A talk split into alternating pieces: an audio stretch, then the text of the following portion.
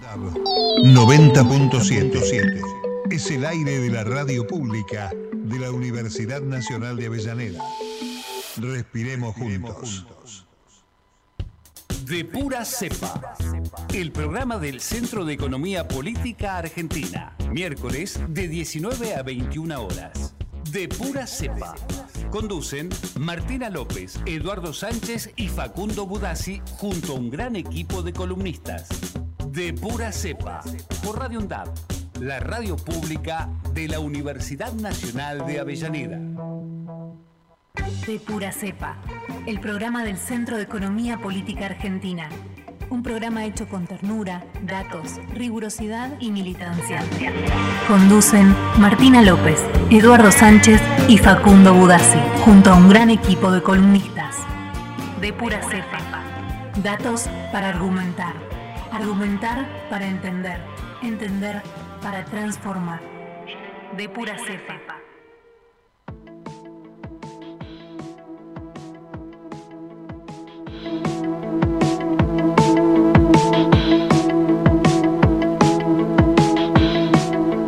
Pierdo la cabeza y no te conozco.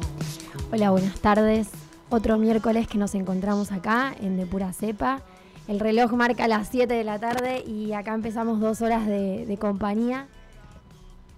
Eh, yo soy Martina López, acá me acompaña mi compañero Eduardo Sánchez. Hola y Martina, ¿cómo estás? La Edu, ¿cómo estás? Y desde el más allá nos sigue acompañando Facundo Budassi.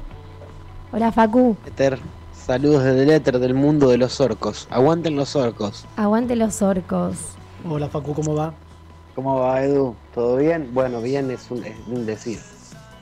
Sí, digamos que tratando de sostener este golpazo que recibimos el, el domingo, ¿verdad? Así es. ¿Y vos, Marti, cómo la pasaste? Y acá estamos, acá estamos, levantándonos, eh, dando, dando aire a estas dos horas de, de compañía y, y militancia eh, que vamos a hacer y que vamos a seguir haciendo hasta diciembre, así que eh, contenta con, que tengamos este espacio para, para acompañarnos estos primeros momentos y, para argumentar, ¿no? Creo que más que nunca eh, el pueblo necesita necesita argumentos, datos eh, para, cuidar lo- los derechos, para, para cuidar la soberanía nacional, ¿no, Facu? Sí, no dejarse avasallar por lo que viene, que todos esperamos que no sea duro, pero lo va a ser, sabemos que sí. Quienes ya vivimos gran parte de nuestra vida en este país sabemos que cuando la derecha toma el poder no hay buenas soluciones, no hay paz social y no hay bienestar ni económico ni de ningún otro tipo. Y creo que le deseamos lo mejor ¿no? al, al gobierno de Milei, pero sabemos muy bien el fondo o no tan en el fondo, sino más en la superficie, diría, que está condenado, está condenando, mejor dicho, a la gente a, un- a momentos de angustia muy, muy profundos. Sí, eso de, que la derecha claramente viene con una, con una rigidez y un corte de derechos muy grande, ya se va a empezar a ver, ya se está empezando a ver. Eh, me preocupa mucho esa, esa clase tan golpeada, me preocupa mucho lo que he comprado esa clase tan, tan golpeada, que mm, eh, claramente vamos a tener que, que- que contener en más de una oportunidad, porque mm, Sí. se van a dar cuenta más pronto que tarde, ¿no? Así es, ya, bueno, ayer con Fantino ya dio, dio un puntapié, ¿no? Dijo que la obra pública se termina, es decir, que aquellos trabajadores de la obra pública que, que votaron a mi ley pretendiendo un bienestar inmediato y mejor, parece que no lo van a tener, ya lo anunció mi ley. Y también dijo que para el aumento de salarios hay que esperar hasta el fin de 2024, que ahora va a ser todo ajuste, ajuste, ajuste. Lo dijo en otras palabras, pero eso dejó, dejó ver. No solo eso, sino que eh, más allá de dejarlo a ver, se estaba hablando que eh, estiman un valor del dólar de cerca de un 600 y pico. Lo que estamos hablando de una- un aumento de un 100% de, de ahora a no sé cuánto tiempo. Con lo cual, si los aumentos salariales van a ser recién a fines del 2024, vas a tener un año de una alta carga económica, de, de, impositivo, de, sueldo, de, valores, de precios que mm, hoy por hoy no está, ¿entendés? Y cómo van a poder sostenerse toda esa gente que, que no va a tener aumentos que no va a tener la posibilidad de acceder a una paritaria. Él habló de que va a aumentar el combustible, que las tarifas están atrasadas, que, van que el precio justo bueno terminó, que no va a haber obra pública. Todos cuestiones de ajuste, ajuste, ajuste con el mismo sueldo. Vamos a tener que bancar todo ese ajuste con el mismo sueldo. Por lo menos es lo que dijo ayer Confantino. Recién a final de 2024 los sueldos según mi ley van a volar en dólares no sé si volar por una bomba o volar de, alegría, la verdad que no, no sé qué forma de vuelo. Sí, así es. Lo que, lo que sí sabemos, lo que sí sabemos es lo que tenemos para proponerles para estas dos horas que, tenemos por delante. Eh, vamos a tener cada una de nuestras secciones acompañándonos y primero vamos a empezar con nuestra sección de audios cortitos y al pie. Eh, después, por supuesto, vamos a estar acompañados de música y también vamos a tener eh, el agrado de, recibir a nuestros compañeros de CEPA. Hoy tenemos Clarita las Cuentas con Clara Catelli, eh, tenemos la columna de género con Amy Paladín y tenemos al compañero Jorge Pedregosa.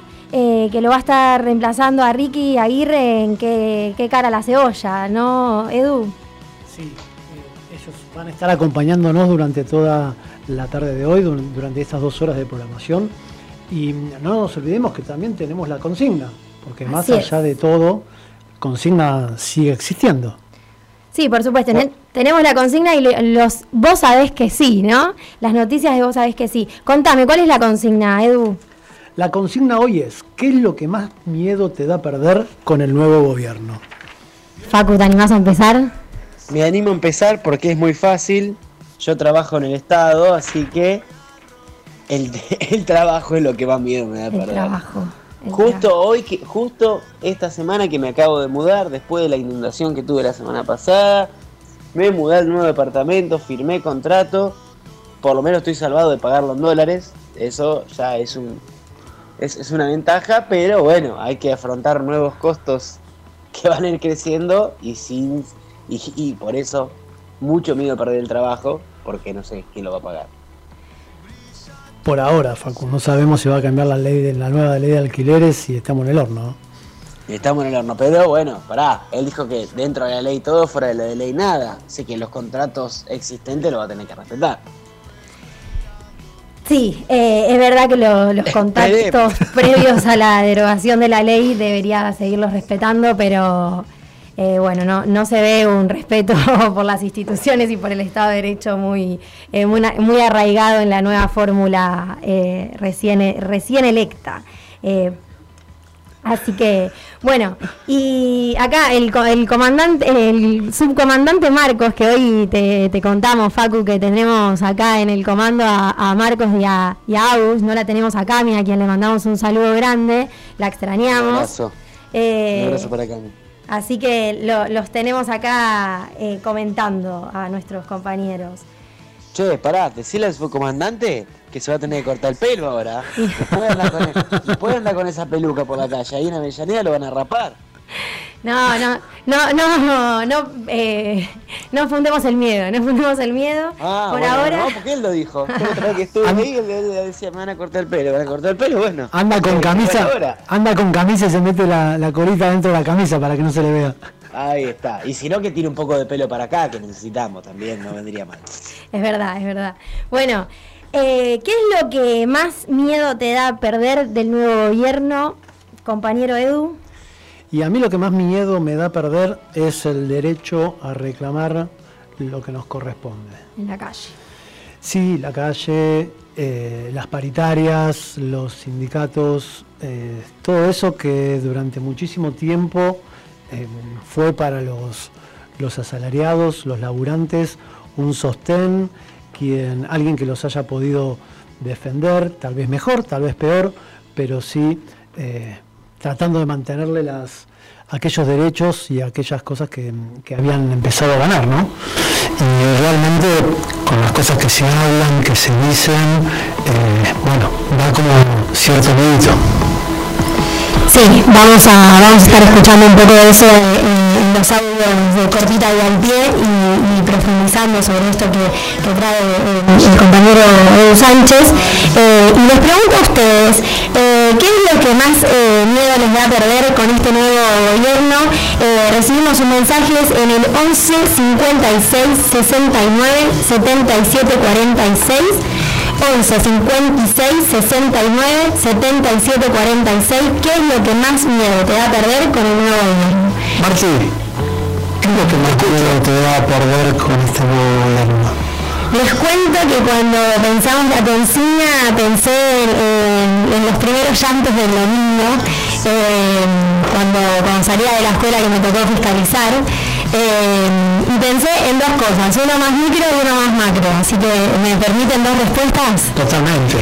Bueno, en lo micro les cuento que yo milito en un barrio que se llama Saldías, un barrio ferroviario que hace dos años tuvimos el agrado de inaugurar un tremendo polideportivo que no solo trajo deporte y, salud al barrio, sino que también tiene una salita de salud, tiene capacitaciones, varias universidades, eh, realmente le trajo me trajo una vida al barrio que, no tenía y una accesibilidad de derechos que, tampoco tenía dadas.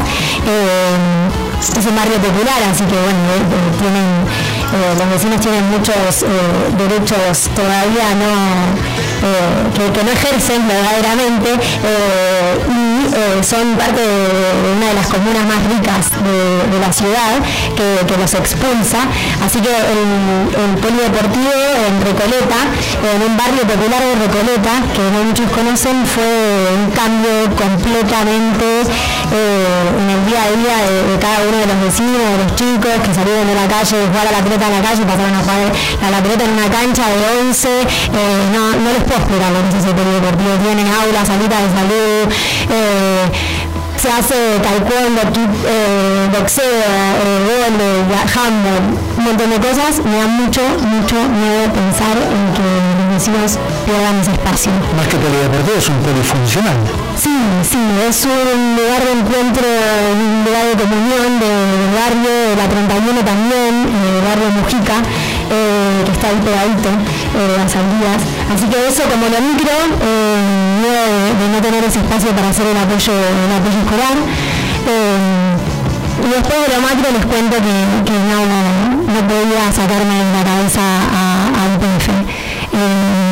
creo que el, dolor más grande de, que vendan, revienten y regalen IPF y los recursos naturales, eh, la verdad que, me da mucha pena. Habíamos, habíamos llegado a, poner a IPF eh, completamente de pie y teníamos una una capacidad de crecimiento a partir de un proyecto muy grande que vamos a estar ampliando con, un informe de CEPA que pueden encontrar eh, en la página web de CEPA www.centrocepa.com.ar eh, se llama valor IPF vamos a estar ahí eh, compartiendo los tres un poco un poco de este informe escrito por un Lecher a quien, a quien saludamos también director de CEPA bueno, y recibimos sus mensajes eh, de qué es lo que más miedo nos va a perder con este nuevo gobierno al eh, 11 56 69 77 46. ¿Y empezamos?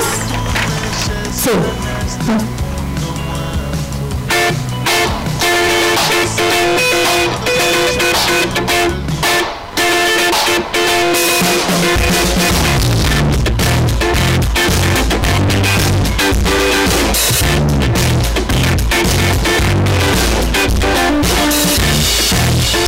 Guardamos la primera sección del día, cortitos y al pie. Vamos a, en primer lugar, escuchar a, a Víctor Hugo el domingo, que decía.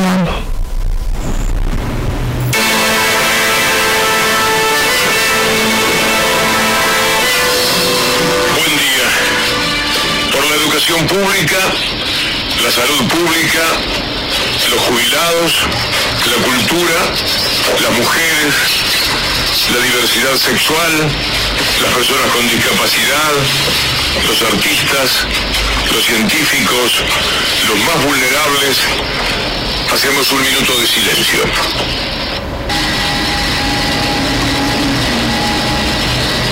Yo quiero decir a la juventud que está muy desanimada, que la lucha por la libertad, que la lucha por la independencia, que la lucha por la patria empieza cada mañana cuando nos despertamos. Porque eso es la política. Eso es hacer política. La política se hace desde ahí. Desde cuando uno se levanta, ¿qué voy a hacer hoy? Cuando uno piensa qué va a hacer por el otro, está pensando en la patria. Porque el otro es la patria. Al que le falta todo. Al que no tiene nada. El que no, no tiene ni ganas de protestar a veces. La política, compañeros, no es un cargo. No es un asiento. No es una butaca. No es un decreto. No es un decreto. La política es el amor inmenso a la patria, que la patria es el otro.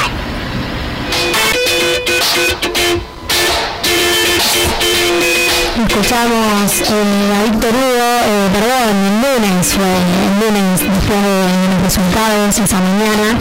Eh, y a Eve también la escuchábamos, ¿no? A, a pocos días de que se haya cumplido un año y que nos dejó físicamente. Sí, me parece que mm, es como que tenía la consigna Víctor Hugo antes que nosotros vimos, ¿no? Porque mm, todo lo que miedo de perder, si uno se pone a escuchar ese minuto de silencio que estaba dando, es un poco todo eso, ¿no?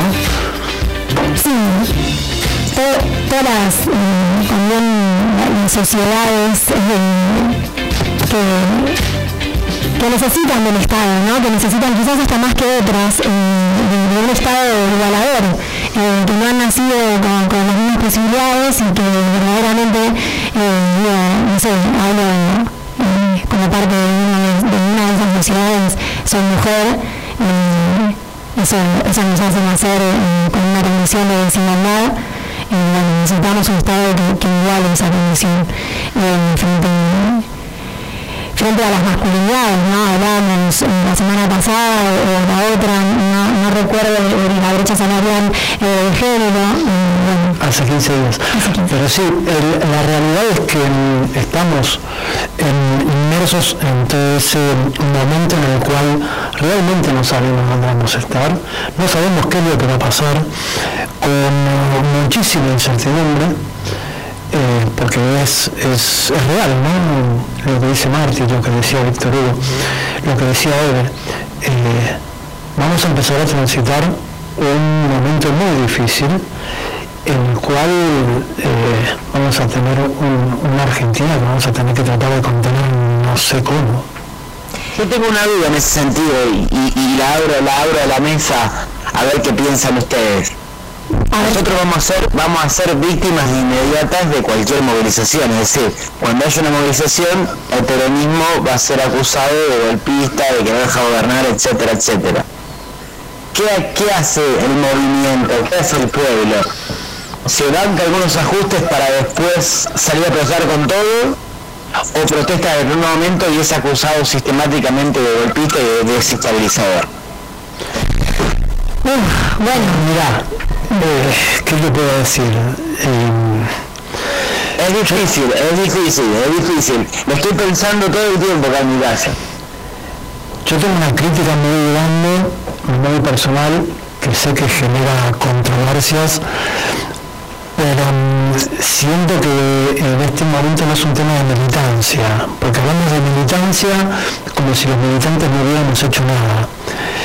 Y me parece que no es un tema de militancia, me parece que eh, como gran parte del, del- del escenario o con, todo lo que estuvo pasando hasta ahora, eh, la realidad está que no tuvimos mucha conducción, no hubo mucho eh, hacer, no hubo mucho estar, hemos dejado o, hemos esperado que alguien nos diga qué hacer y la verdad que mucho no, recibimos, ¿no? Eh, bueno, ahí yo orgánica creo que, que vamos a vamos a esperar eh, en cada momento defender los derechos donde se tengan que defender.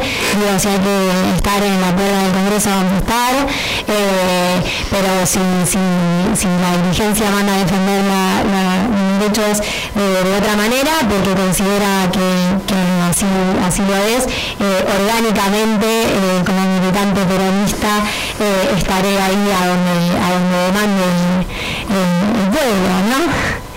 Ahora, ¿qué pensás vos, Facu, de tu, pregunta?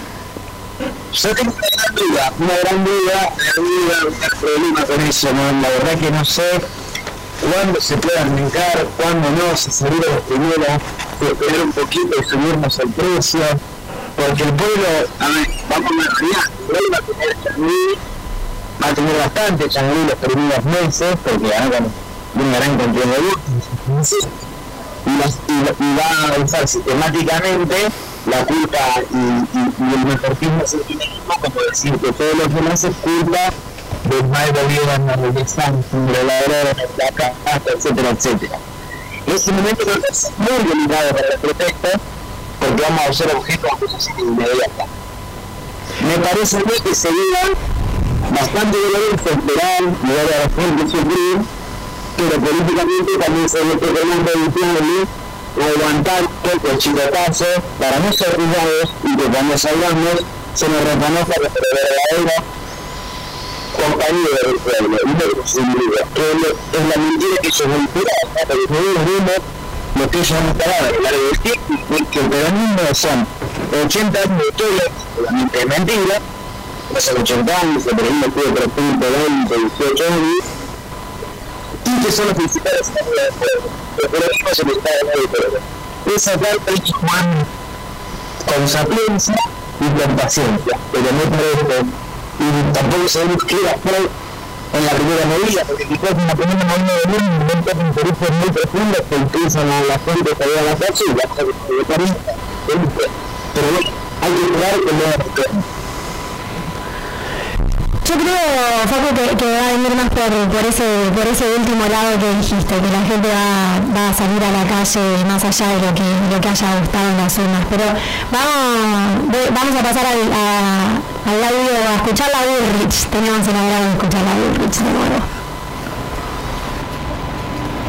La sociedad no va a aceptar que de nuevo eh, minorías intensas eh, impidan un cambio la gente votó masivamente un cambio. Así que me parece que mm, con el uso correcto de la ley eh, hay que tomar las decisiones que hay que tomar. Si, queremos que la Argentina salga de la inflación, si seguimos teniendo déficit, si seguimos teniendo empresas que no, que no funcionan, en el caso de aerolíneas no se habló de privatizarlas, sino dársela a los empleados.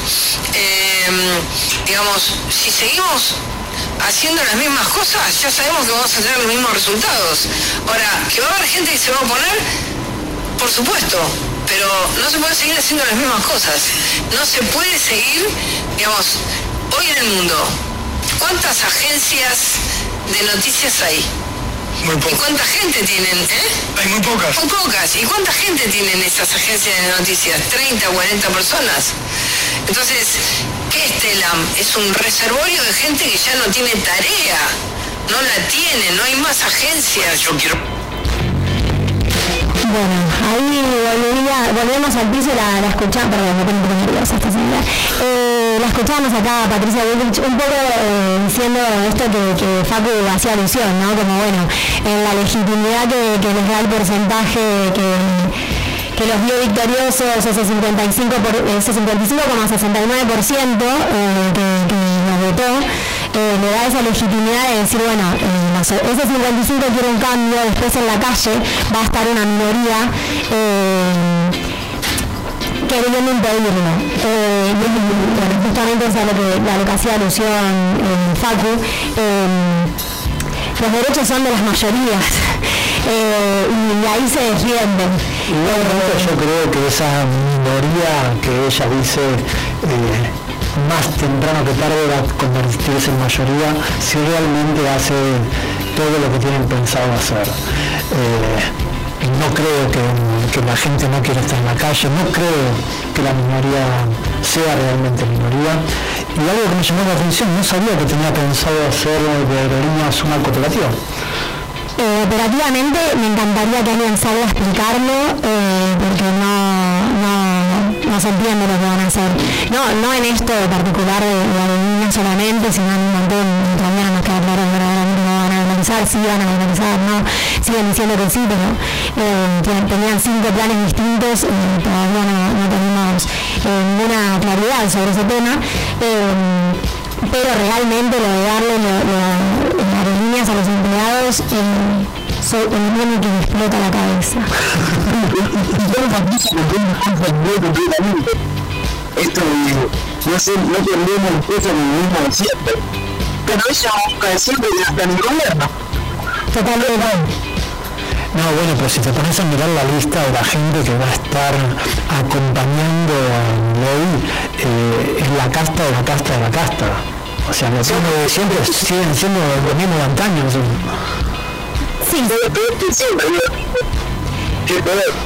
Sí, hasta se podría decir como habla, eh, escuchándolo a Bullrich, escuchándolo a Macri, eh, hablan como si hubiesen tenido tres internas, ¿no? Y el que, el que ganó fue eh, no, no, no, no, parecen ser la, la, tercera fuerza más votada.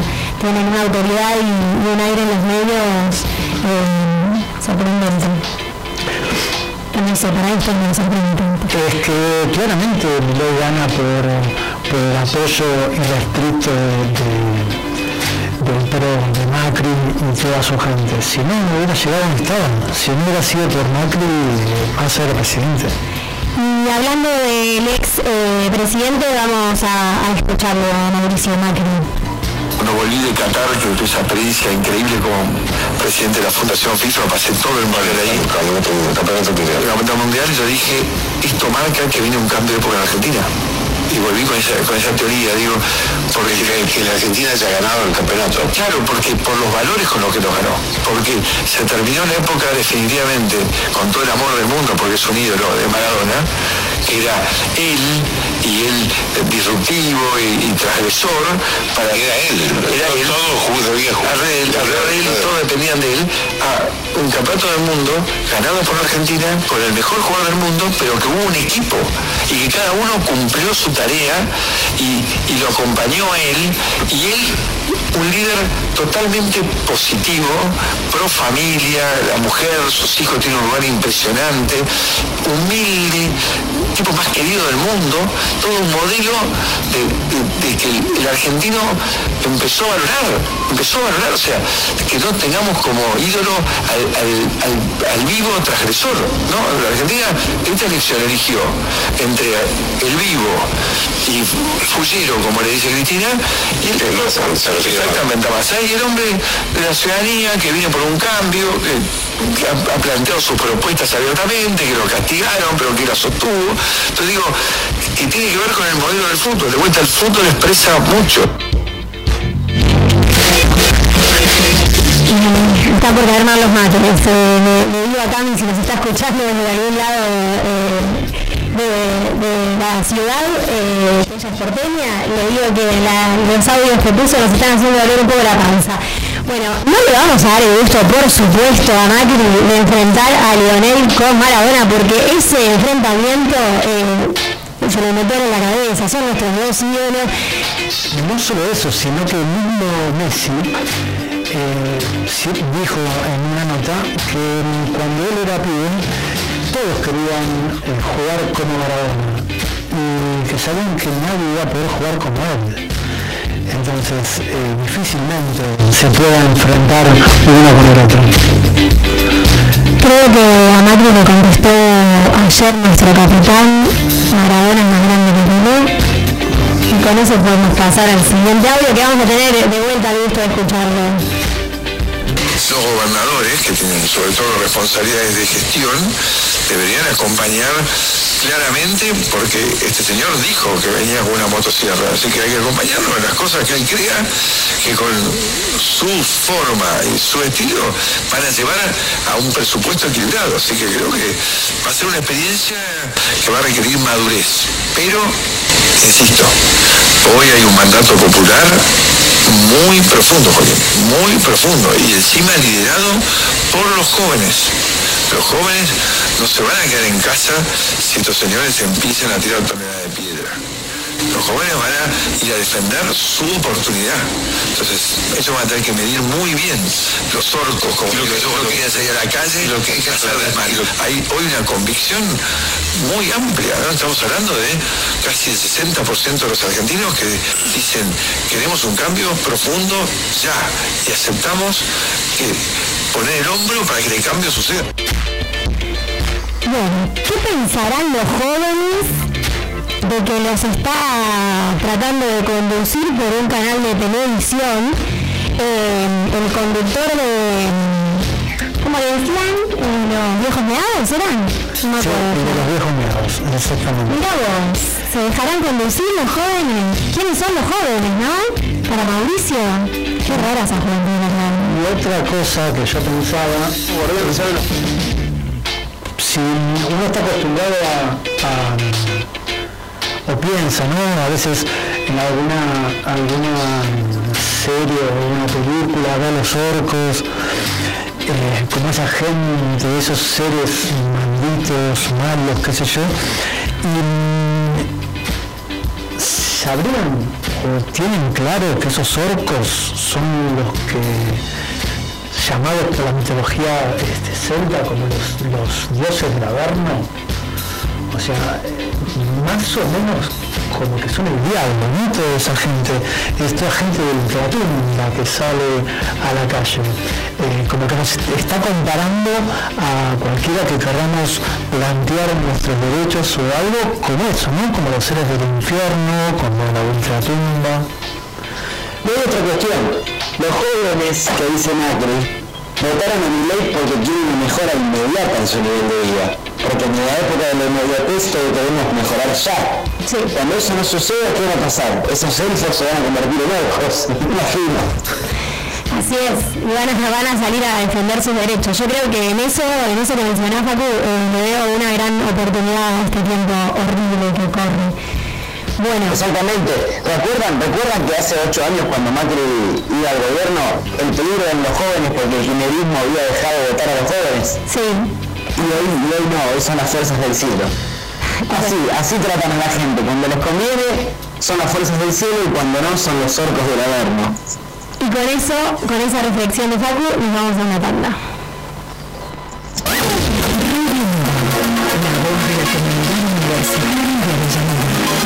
Radio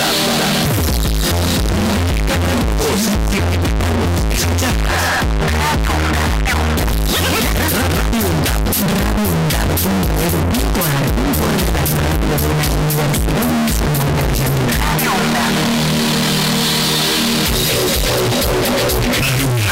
Asociación de Radiodifusoras Universitarias Nacionales Argentinas. Somos 63 radios en cada región del país. De este a oeste y de oeste a este. Somos radios universitarias. Somos plural, de norte a sur y de sur a norte. Somos federales. Recorriendo todas las regiones. Somos Aruna. Todas las provincias. Comunicación federal. Desde nuestras universidades. Aruna, Asociación de Radiodifusoras Universitarias Nacionales Argentinas. Valor agregado. El mejor análisis de la semana. Política, economía, información y actualidad. Los jueves de 18 a 20 horas. Valor agregado. Para cortar las noticias falsas y la desinformación, entérate de todo lo que hacemos en Radio UNDAB y UNDAB TV. Encontranos en Facebook, Twitter e Instagram como UNDAB Medios. Seguinos en YouTube. Suscríbete a UNDAB TV. Bajate la app de Radio UNDAB desde tu tienda de aplicaciones. Somos los medios de comunicación oficiales de la Universidad Nacional de Avellaneda. Otra comunicación para seguir en contacto con la actualidad y la comunidad universitaria. Después, no digas que no te avisamos. El Estado del Tiempo y el Estado de Derecho. Un programa realizado por estudiantes y docentes de la carrera de abogacía de la Universidad Nacional de Avellaneda. Jueves de 15 a 16 horas. El Estado del Tiempo y el Estado de Derecho. ¿Tenés ganas de hacer una carrera universitaria y no podés de manera presencial? Presta mucha atención a esta información. En la Universidad Nacional de Avellaneda podés estudiar a distancia. ¿Cómo? A través de nuestro campus virtual, desde donde estés y gestionando tus tiempos de estudio. Nuestra propuesta académica incluye gerencia de empresas, comunicación política, dirección de orquestas y coros infantiles y juveniles, intervención sociocomunitaria, política, gestión y comunicación, seguridad e higiene y mantenimiento industrial del sector automotriz, museología y culturales y naturales. Todas las carreras tienen título con validez nacional emitido por el Ministerio de Educación de la Nación. La inscripción se encuentra abierta y tenés tiempo hasta el primero de diciembre para anotarte. Encontrá más información sobre las carreras y la modalidad de cursada en www.undat.edu.ar. Estudia a distancia en la universidad pública. Estudia en la UNDAD.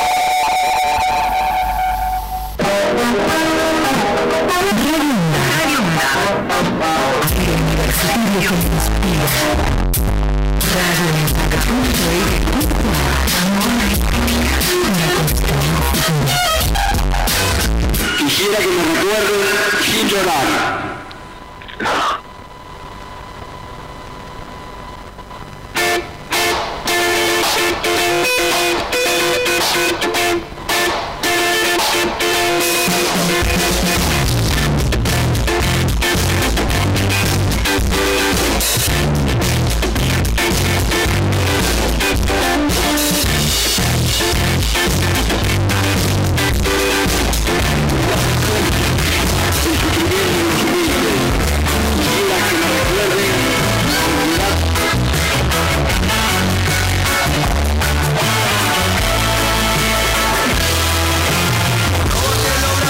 seguro que irá mejor. Como dijo el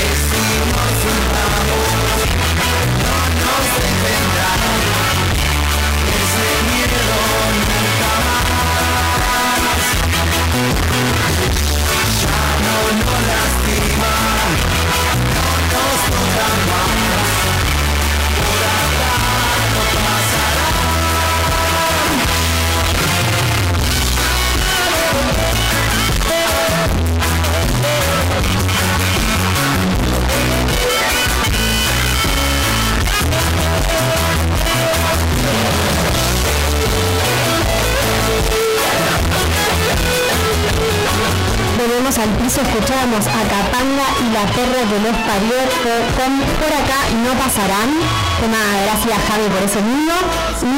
Y largamos nuestra primera sección.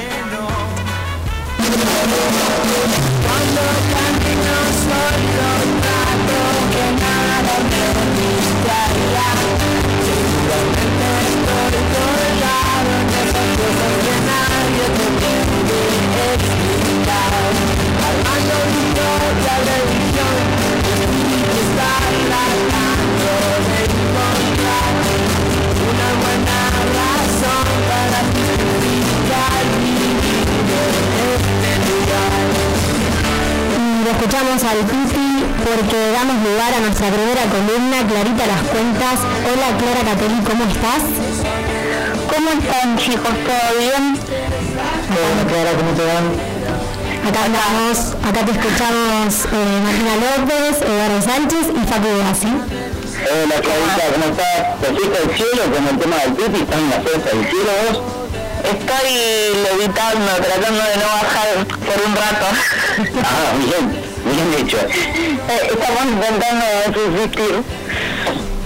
Bueno, Clarita, y, y por lo que me contaron acá, nos vas a traer un poco de precisión, eh, por ahí te estoy pidiendo mucha precisión en este momento, eh, pero bueno, datos, argumentos sobre la transición.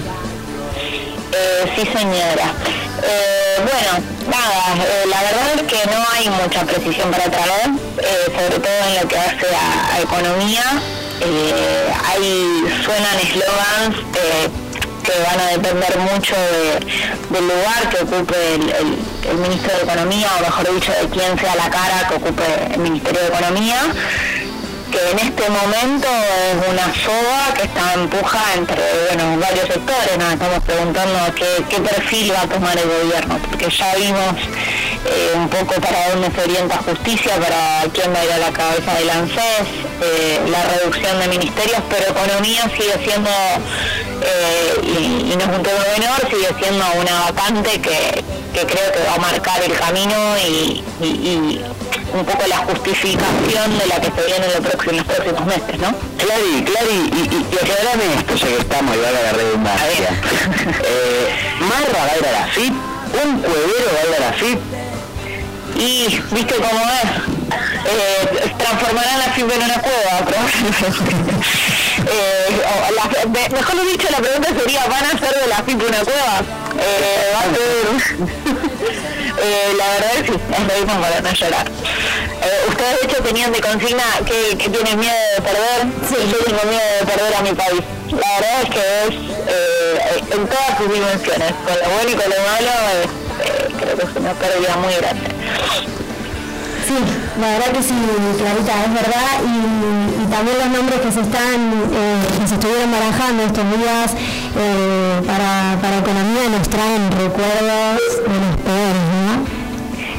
Sí, la verdad es que sí, eh, pero repito, no no hay un perfil no, no podemos decir si es el sector económico concentrado, si es el sector financiero, realmente de momento nos resulta muy muy difícil encontrar precisión en eso y creo que eso es lo que un poco va a darle el perfil y, después va a terminar de, dar la puntada final a, cómo va a ser este proyecto, pero que de entrada ya sabemos que si el eslogan lo fue, va a ser así, eh, que va a ser de ajuste. Dicho por ¿Quiénes el ¿Quiénes? ¿Quiénes están sonando? de ministro de Economía. Sí. Y los nombres que ya, que ya venimos viendo, Sturzenegger, eh, Caputo, eh, de momento son nombres viejos de la casa de siempre. Eh, hay tensión con uno, aparece otro nombre. Eh, la verdad es que no, no hay mucho mucho para, para anticipar de momento, porque hay, acá hay una disputa entre, entre el macrismo y la decisión política de mi ley de cómo darle.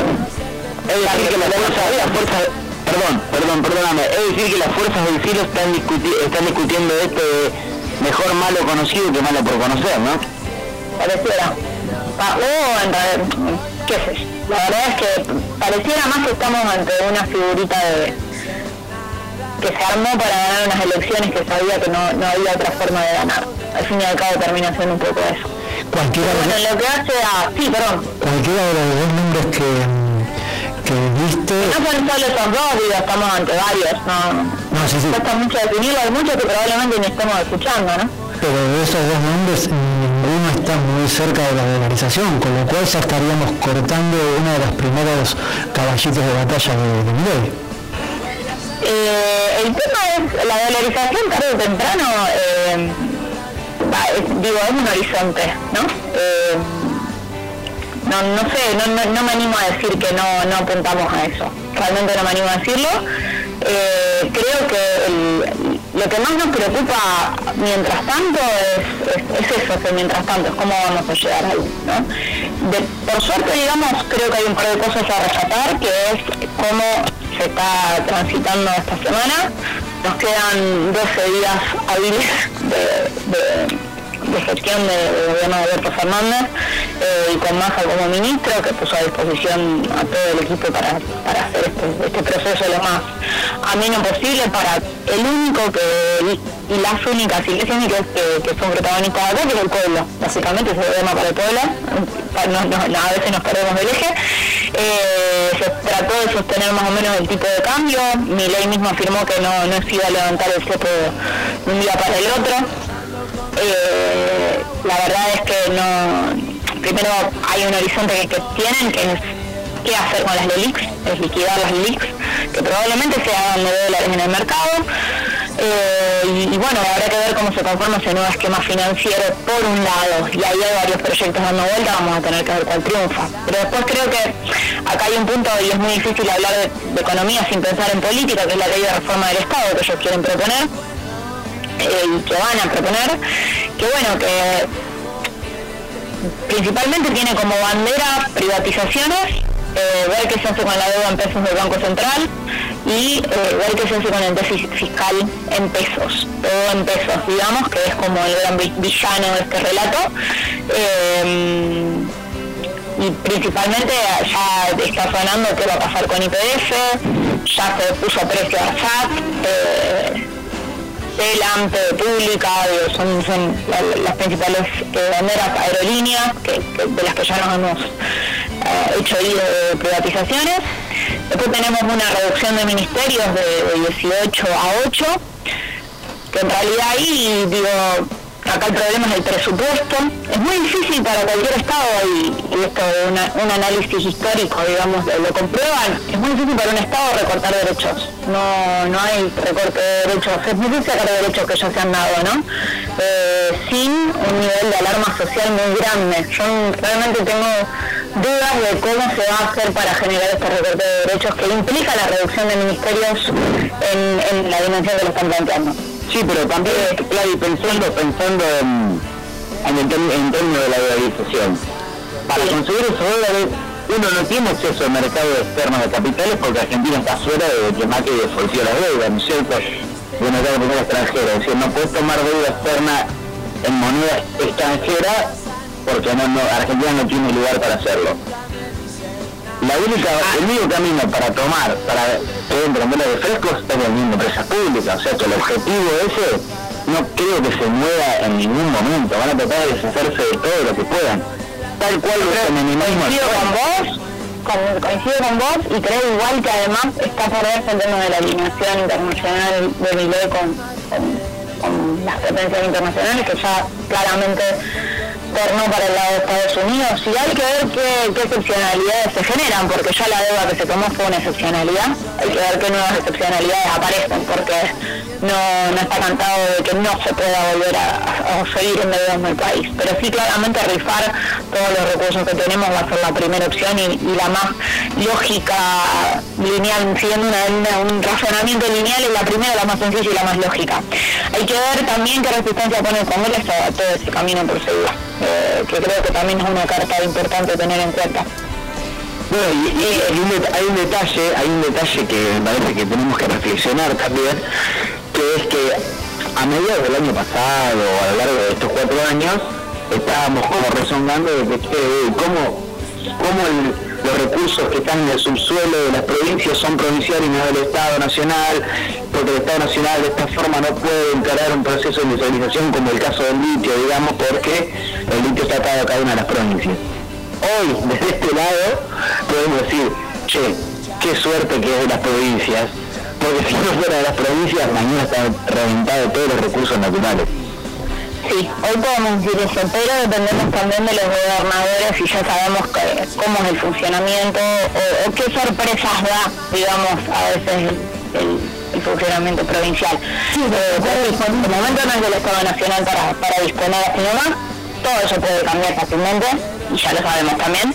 Eh, más o menos, digo, por eso digo, no hay precisiones, no, realmente sabemos a grandes rasgos con qué nos con, qué panoramas nos podemos encontrar, pero no sabemos ni cómo se van a llevar adelante, ni con qué argumentos, ni con qué brotes legales para poder exponer esos recursos. Eh, pero bueno, ya claramente mi ley planteó una alineación con Estados Unidos y con Israel, queda en suspenso qué pasa con China y con Brasil, queda en suspenso con qué se va a pagar el vencimiento del FMI el 20 de diciembre. Eh, y, queda en para mí un gran, un gran actor que, para nosotros es clave en este país que no queremos perder, que es la industria, que es una industria que precisa de dólares y que, bueno, está dicho pero sin decirse que es eh, libre competencia e ingreso de capitales internacionales. Eh, y acá va a ser, creo que, una gran pérdida que, estamos por afrontar. Eh, después, una certeza, sí, perdón, perdón,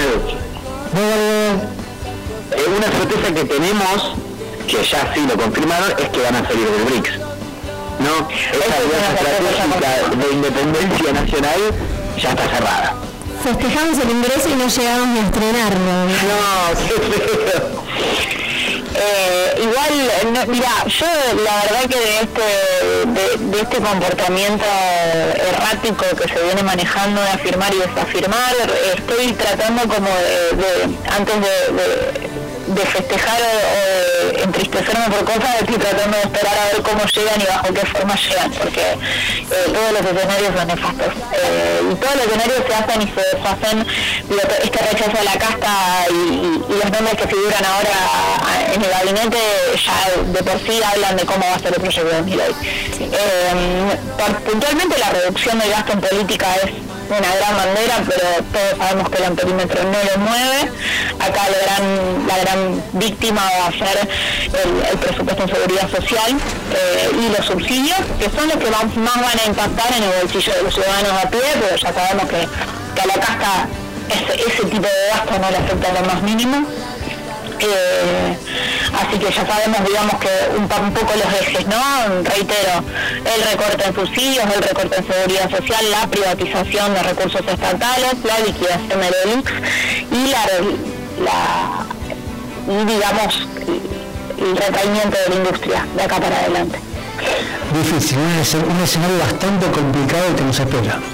Mm, la verdad que sí bastante triste. Que esperemos, bueno, digo, hay que ver qué, rol juega el Congreso, hay que ver qué rol juega la protesta social. Eh, no sé, hay actores que, van a tener que aparecer, que vamos a tener que, plantar un lugar, me parece.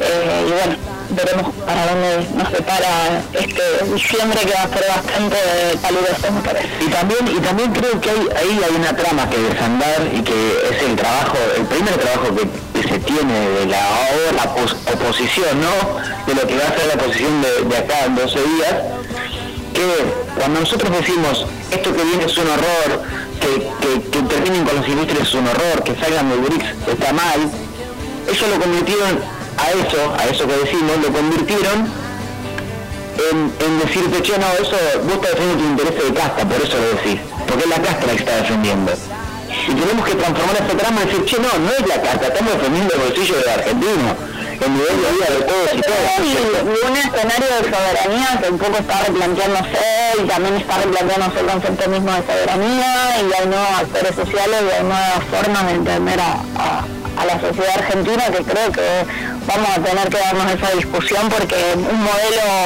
que nosotros tenemos claramente no, está dando respuesta.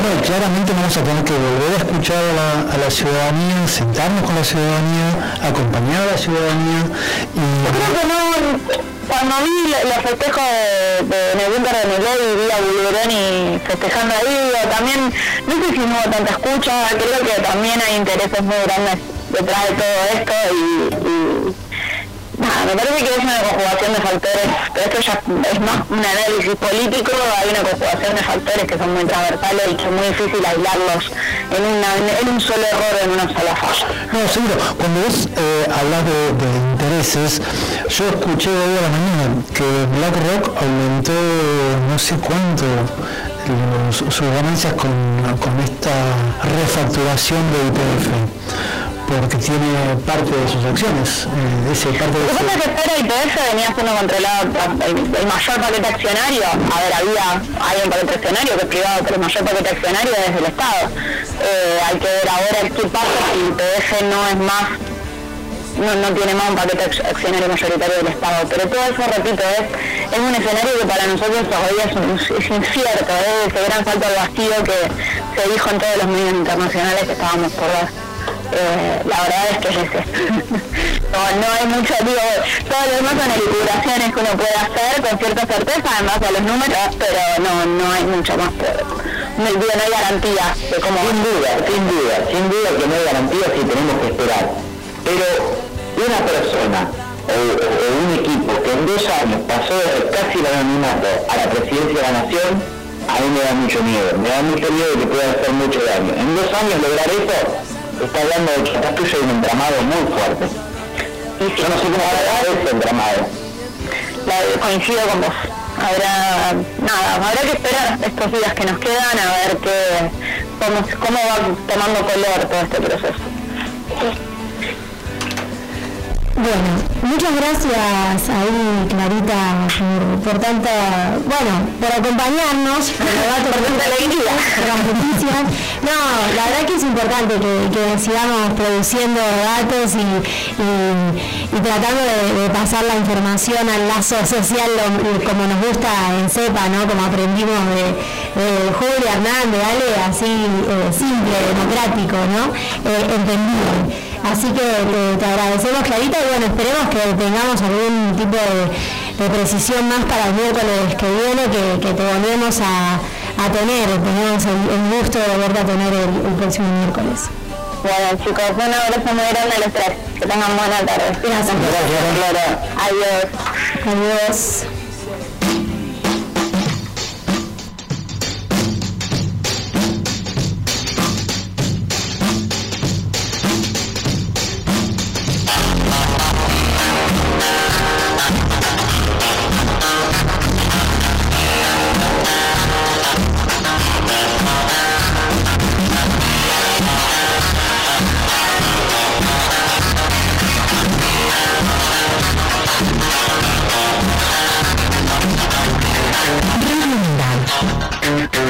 Docentes, no docentes, estudiantes, Radio Voces universitarias. Escuchamos.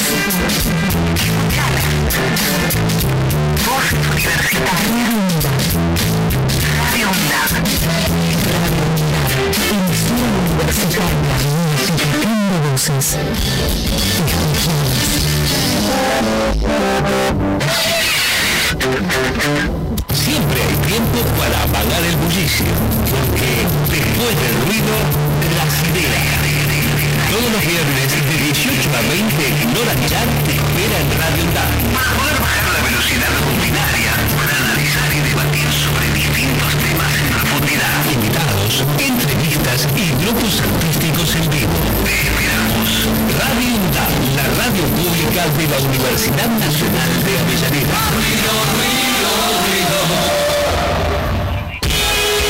Donde estés y cuando quieras, escucha Radio UNDAP. Aplicación en tu celular. Búscanos en tu tienda de aplicaciones como Radio UNDAP y escucha nuestros contenidos. Baja la aplicación en tu, celular. Donde estés y cuando quieras, Radio UNDAP. Hacemos otra comunicación. Otra comunicación.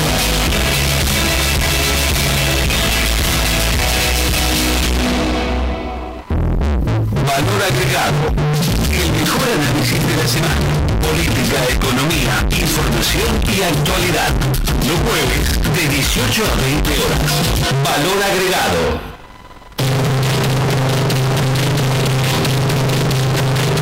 En Argentina, la democracia se conjuga con derechos a una educación pública, libre, gratuita, laica y plural 40 años de democracia.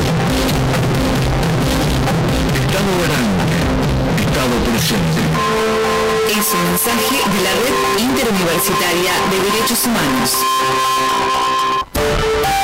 generación luchó por la democracia y hoy seguimos uniendo nuestra voz a la de cada uno de ellos.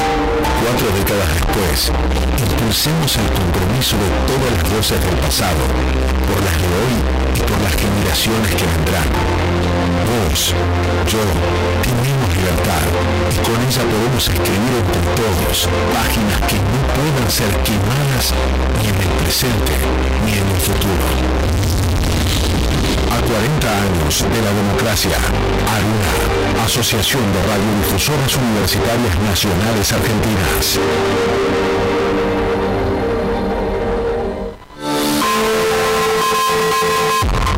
Sabiduría popular hay que ver para creer. Los científicos pueden mover glucosa y saber que existe. Para los revisionistas basta con verla para dudar de su existencia. Más todavía, los negacionistas sacarán enseguida de ahí la prueba de su no existencia. Se debe permitir que expresen sus ideas quienes tratan de impedir que lo hagan los demás. Surge el dilema. Prohibir expresiones aberrantes a una costa de dañar la libertad de expresión o permitirlos corriendo el riesgo de naturalizar los discursos de odio lo que puede incubar la repetición de esos crímenes es un mensaje de la Red Interuniversitaria de Derechos Humanos. Radio ENDAP, docentes, no docentes y estudiantes tienen que decir. Radio ENDAP, la radio de la Universidad Nacional de Avellaneda.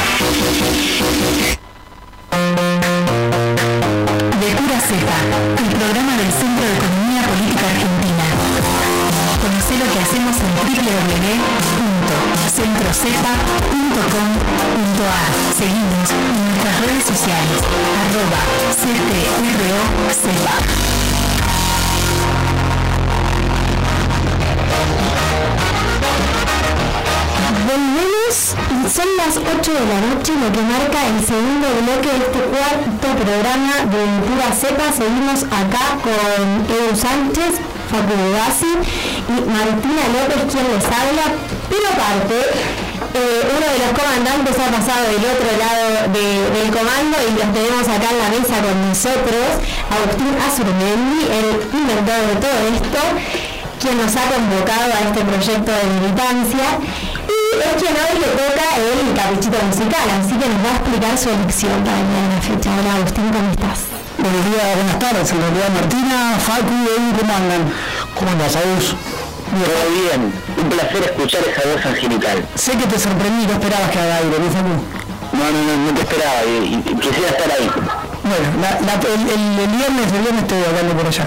Dale. Pero cortito, eh, me toca presentar el caprichito musical, que es la sección. Eh, lo medité bastante. eh, eh, cuando a mí lo que me pasó, el tema tiene que ver con un homenaje a Néstor Kirchner, que lo, lo- lo hicieron un grupo de, centros culturales, es un candombe, tres, cuatro meses después que él falleció. A mí lo que me pasó con, el fallecimiento de Néstor fue todo era desolación, todo era barbarie, un estado de perplejidad absoluta. ¿Y por qué lo traigo a col- a colación con, lo que nos pasa ahora? Porque con, el triunfo de Milei y la- y derrota de nuestro, nuestro espacio, sentí un poco lo mismo. Es una, una hora que, o un cómo seguimos. Eh, y para mí Néstor fue un extraordinario. Yo, es contrafáctico lo, lo que voy a decir, pero creo que, que con él en vida todo esto no hubiese ocurrido, no hubiese sentido Macri, no hubiese sentido Milei, no tengo duda de eso. Así que para los que están escuchando, espero que lo disfruten. Tema se llama Nunca Menos. Quisiera que me recuerden sin llorar ni lamentarme. Quisiera que me recuerden por haber hecho caminos, por haber marcado un rumbo, porque emocioné su alma, porque se sintieron queridos, protegidos y ayudados, porque interpreté sus ansias, porque canalicé su amor. Quisiera que me recuerden junto a la risa de los felices, de los justos, el sufrimiento de los humildes. Quisiera que me recuerden con piedad por mis errores, con comprensión por mis debilidades, con cariño por mis virtudes. Si no es así, prefiero el olvido, que será el más duro castigo por no cumplir mi deber de hombre.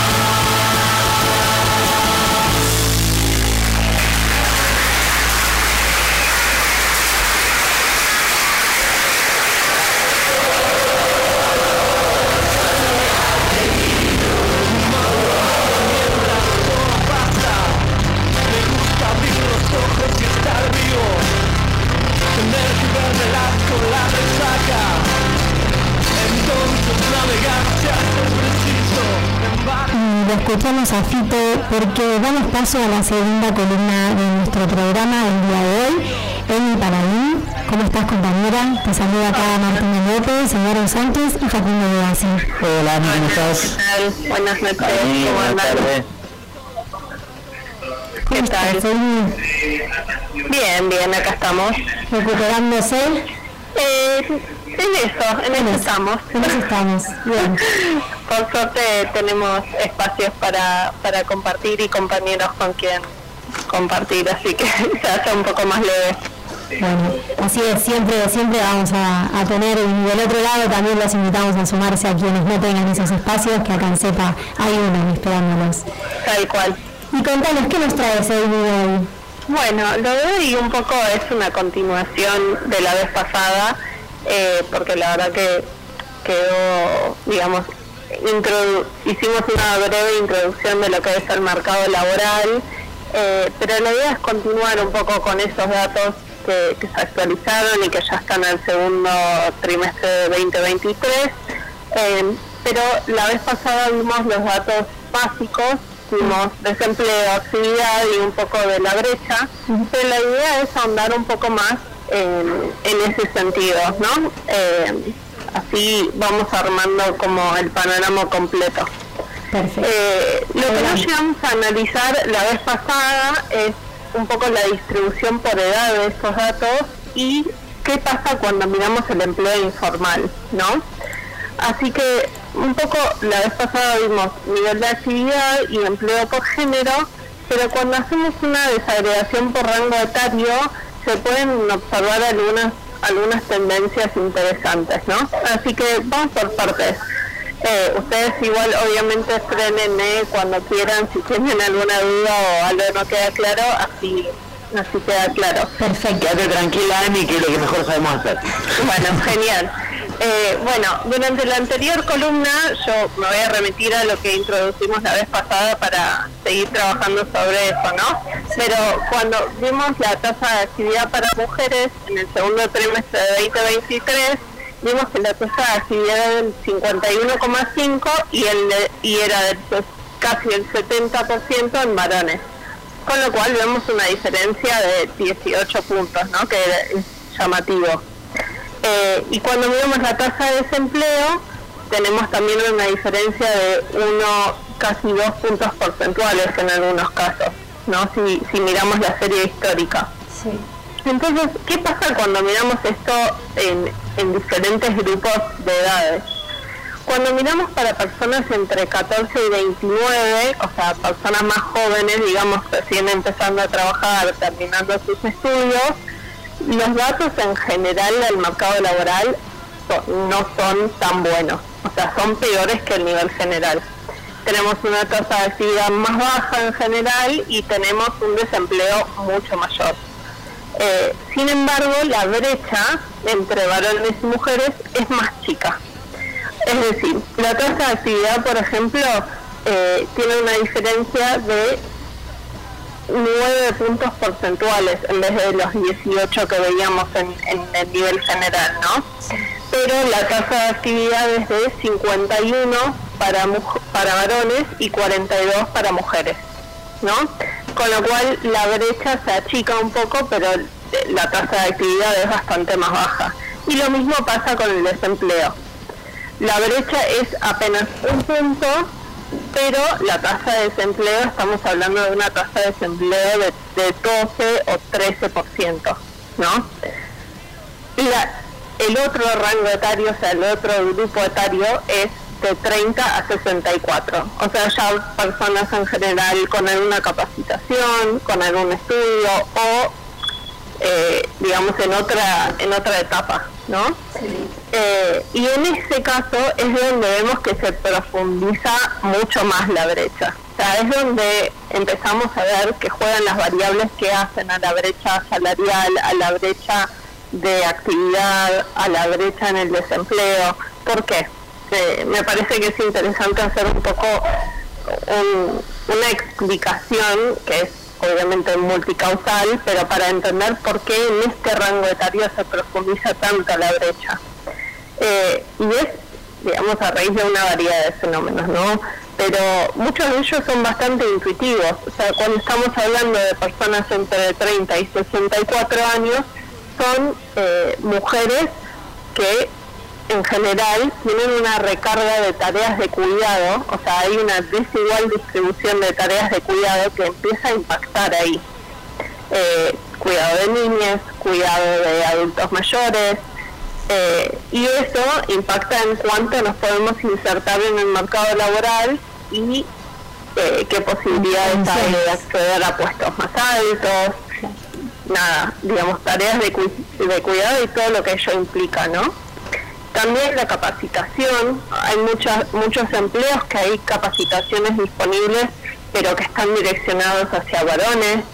Eh, y también la dificultad de acceder a puestos de mayor jerarquía, lo cual en, justamente en esas edades también limita el crecimiento dentro del mercado laboral.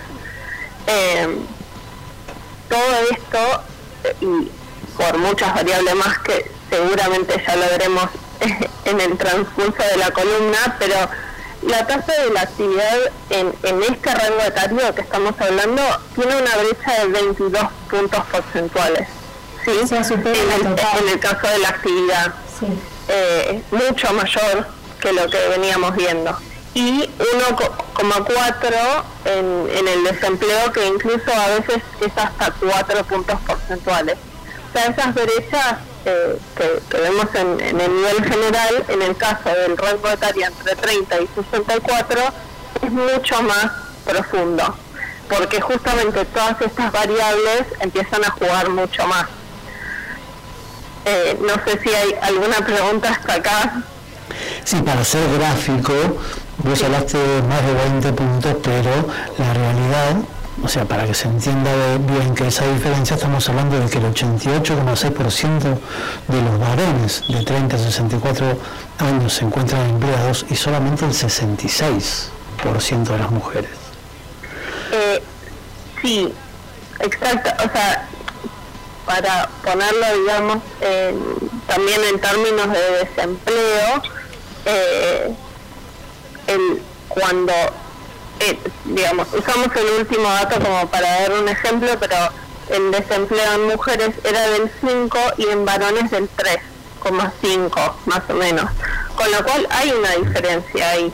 Eh, también, que también se puede dar, digamos, en esto, en la tasa de actividad como en la tasa de empleo, como vos bien mencionabas.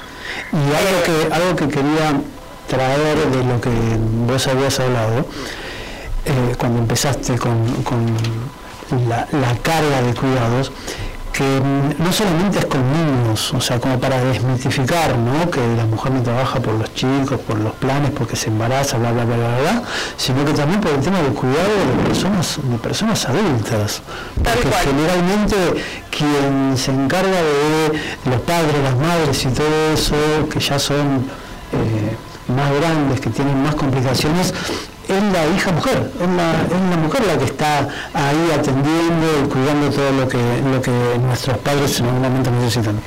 Tal cual, sí, sí, por eso mencionaba, eh, digamos, también hay, hay cada, cada núcleo familiar es, es un caso distinto, ¿no? Pero como vos decís, eh, generalmente esas tareas de cuidado, sean de, de padres, de, abuel, de abuelos, digamos, de lo que sea, eh, recae sobre la mujer. Eh, con lo cual eso también limita mucho la posibilidad de inserción laboral. Y también eh, hay una realidad de, digamos, aunque ese, digamos, esa necesidad de cuidado no esté, al momento de tomar mujeres también ya eh, hay como una idea de que en algún momento esa necesidad de cuidado puede también estar. Eh, con lo cual se crea como una preferencia por tomar varones o tomar mujeres. Capaz hoy en día ya no es tanto, pero digamos es algo que, existe, o los horarios, o ciertos trabajos que tienen cierta eh, horario nocturno, eh, nada, son, digamos, cada, cada sector es, es un mundo, ya en otra columna seguramente veamos más en detalle por sector, que es súper interesante, pero bueno, eh, creo que, por edad también se nota mucha esta diferencia y dónde es que se profundiza esta brecha. ¿Y en, eh, cuanto a la informalidad? Sí, ese era el, segundo punto, eh, que también muestra esto de, digamos, como mencionábamos la vez pasada, en cuanto, además de la posibilidad de acceder al mercado de trabajo, en qué condiciones lo hacemos eh, las mujeres y diversidades generalmente lo hacen en condiciones más precarias, es decir, muchas veces en trabajos no registrados. Eh, para de vuelta volver al, último dato de 2023, que es el segundo trimestre, tenemos que la tasa de informalidad general total fue el 36,8. Para los varones esta tasa fue el 36 y en, en mujeres esta, esta tasa de informalidad fue del trein- casi 38, ¿sí? Con lo cual hay una diferencia de dos puntos porcentuales. Eh, y es, digamos, justamente este dato del segundo trimestre es bastante bajo. Eh, la brecha durante el último claro durante el último año la brecha estuvo en un promedio en 3-4 puntos lo cual es, es un montón digamos hablar de una informalidad con esa o sea una inserción en la informalidad tan tan distinta y esto no solamente por eh, la cantidad de mujeres y diversidades que, que digamos que están mayormente o en mayor medida que los varones, sino también cómo esto eh, qué implica en cuanto al salario, ¿no? Porque la brecha de ingresos en registrados, que ya habíamos visto la vez pasada, fue del 21,5, pero cuando hablamos de no registrados es de 36%, digamos. Eh, con lo cual es es una brecha mucho mayor entre varones y mujeres cuando estamos hablando de la informalidad. Eh, esta brecha, digamos, se debe también a las variables que mencionábamos antes y se le suma que muchos de los sectores feminizados, uno, un caso, digamos, que conocemos muy bien es el caso del, del trabajo en casas particulares, eh, son trabajos con alta incidencia de trabajo informal, digamos, son, eh, digamos, suelen ser informales. Claro, los trabajos donde tenemos más posibilidades de insertarnos las mujeres suelen tender a la informalidad. Exactamente. Eh, y, o no y no están, eh, digamos, son sectores que no tienen políticas, eh, o por lo menos no tienen políticas que hayan funcionado para, para aumentar esa registración y son sectores que son mayoritariamente eh, mujeres, eh, tanto de cuidados como también de limpieza en casas particulares, eh, y son trabajos a los cuales acceden mujeres y hacen también a esta desigualdad en cuanto al- a la calidad del trabajo al cual podemos acceder. Tal cual. Y a los ingresos también percibidos. Exactamente, sí, creo que es algo importante que además de, de esto, del trabajo informal, es que cuando, eh, en el sector informal es mucho más amplia la brecha de ingresos también, eh, lógicamente. Pero bueno, todo eso hace a la, cal- a, a la calidad del trabajo al cual podemos acceder las mujeres y diversidades. Así es. Eh, pero bueno, eso era un poco, digamos, las dos cosas que me parece que quedaban como para ahondar un poquito más en lo que empezamos a ver eh, la vez pasada y que seguramente a medida que vayan saliendo datos actualizados también lo analicemos porque es interesante ver cómo evolucionan esos datos junto con el mercado laboral y la evolución del desempleo y del empleo y qué implica eso eh, cuando miramos varones y mujeres eh, por separado, ¿no? Y de vuelta siempre digo que estos, estos datos que tenemos disponibles son binarios, eh, con lo cual siempre queda una parte de, de la población invisibilizada, pero bueno, son los datos que tenemos disponibles por el momento. Emi, y tengo una consulta, saliendo un poco de eso, pero vi- viendo lo, que estamos presenciando. ¿Qué te parece que se espera en términos de género con un gobierno que no reconoce que la brecha existe? es un poco, eh, digamos, lamentablemente yo espero poco y nada. Eh, porque además creo que lo, muchas de lo que se pudo avanzar en, el- en los últimos años eh, es gracias a un Estado que, que trabajó en pos de eso y se implementaron políticas públicas en pos de eso. Eh, tanto con grupos como con políticas puntuales en sectores específicos que necesitaban reglamentaciones o políticas dirigidas a eso, eh, en el mundo laboral, desde, desde los cuidados, desde la presentación de un proyecto de ley para cuidados. Creo que todas esas son cosas que vienen desde un Estado que impulsa y visibiliza un montón de problemáticas que existen en cuestiones de género, en temática de género, y a mí me, la verdad que, que desconozcan la existencia de la brecha de género, que es una, digamos, es como el origen de, de muchos de los debates que tenemos que dar, me, me desmotiva bastante. me da mucho miedo, chicos. Que Perdón, aprovechando... también... Sí, decime, perdón, perdón. No, no, mandale, mandale y, y después le, quería aprovechar tu, tu pregunta y esto que, decía Amy sobre el miedo para, para preguntarle la consigna, pero, pero dale, mandale y después le, preguntamos la consigna juntos. Bueno, dale, dale, gracias. Eh, iba por ahí también igual, pero, a ver, eh, Javier Milei ganó muchos votos también por, por erigirse como un político que estaba en contra de los avances que habían tenido en materia de derechos de las mujeres y la diversidad. Y a su vez tiene un discurso muy violento.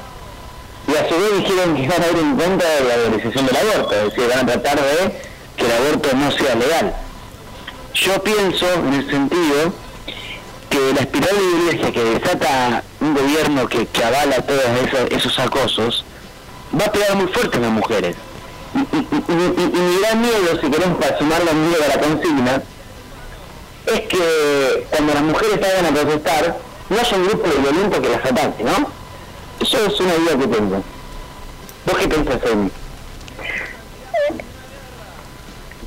Eh, qué difícil. ¿Por qué te da miedo? ¿O qué más, eh, no sé, el domingo cuando te enteraste de, de- de los resultados? eh, bueno, ese miedo que compartía Facu de la violencia eh, cuando, cuando tengamos que salir a la calle a defender ese entre otros derechos. eh, pero bueno, ¿qué, qué, qué, primero, ¿qué es lo primero que se te pasó por la cabeza que te dio miedo perder? Eh, no, yo, además, eh, yo creo que más allá de, de una política económica que a uno le, le genera, digamos, que no está de acuerdo y que da un montón de miedo, yo creo que un poco eso, la, la violencia y volver para atrás en un montón de cosas y empezar a dar discusiones eh, o, o habilitar ciertas discusiones que para mí ya están eh, ya debe- no, no deberían estar en, en discusión. Discusiones que ya están Dere- saldadas. derechos adquiridos, digamos, que, que no deberíamos poner en cuestionamiento. O, me da mucho miedo que, que estén en cuestionamiento eh, ciertos consensos sociales que también se ponen en cuestionamiento. Eso me da miedo, digamos. Eh, mucho. Sí, lo, que se está discutiendo y lo que lo, entendemos, eh, comparte ese miedo, eh, particularmente con, con los derechos de las mujeres, les aseguro que nos van a tener. Eh, tenemos eh, muy fresca la memoria de, de copar las calles, así que eh, lo, lo- lo volveremos a hacer. Sí, creo que va a ser además en, en todos sentidos, digamos, en este caso estamos hablando de los derechos de mujeres y diversidades, pero pero creo que, que van a ser eh, muchas las discusiones y las cosas que vamos a tener que defender y, y tenemos que estar todos en todas esas discusiones. Así es, así es. Con eso, Emi, te, te saludamos, te despedimos y esperamos eh, bueno, volverte a tener con, con más datos eh, para argumentar y argumentar para transformar, ¿no? Dale. Bueno, muchas gracias. Muchas gracias, compañero. Noches, Emi, gracias. Chao, chao. De Pura Cepa, el programa del Centro de Economía Política Argentina. Conoce lo que hacemos en www.centrocepa.com.ar. Seguimos en nuestras redes sociales, arroba CTRO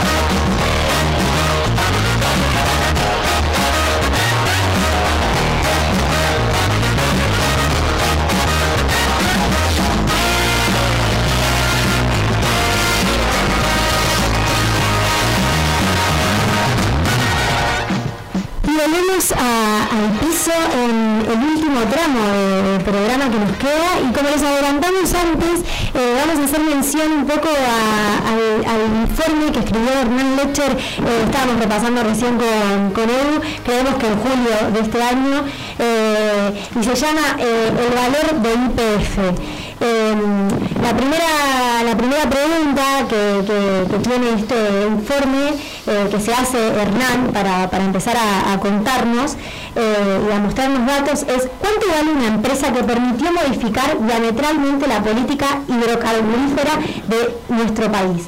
Y ahí se hace una comparación en cómo funcionaba eh, la IPF de Repsol, ¿no? la privatizada, y cuánto producía. Bien, ahí te, pido que, me ayudes a ver con, los datos.